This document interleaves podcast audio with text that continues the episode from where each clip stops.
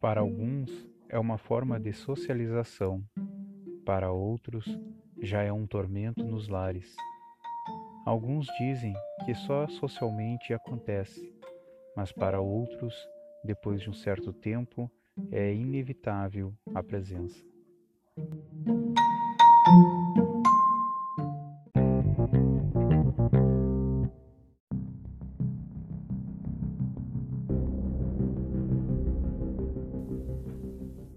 Podemos encontrar no Evangelho segundo o Espiritismo, no capítulo 28, no item 81.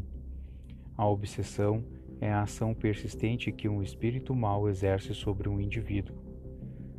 Apresenta caracteres muito diversos, desde simples influência moral, sem perceptíveis sinais exteriores, até a perturbação completa do organismo e das faculdades mentais.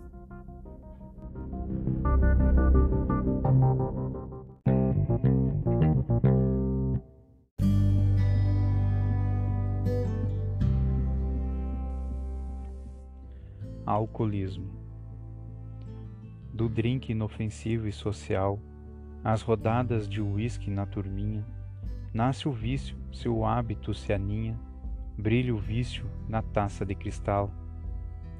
Há quem julgue ser simples e banal, romper com a cachaça e a cervejinha, qual o que a vontade se amesquinha na embriaguez consciente e habitual.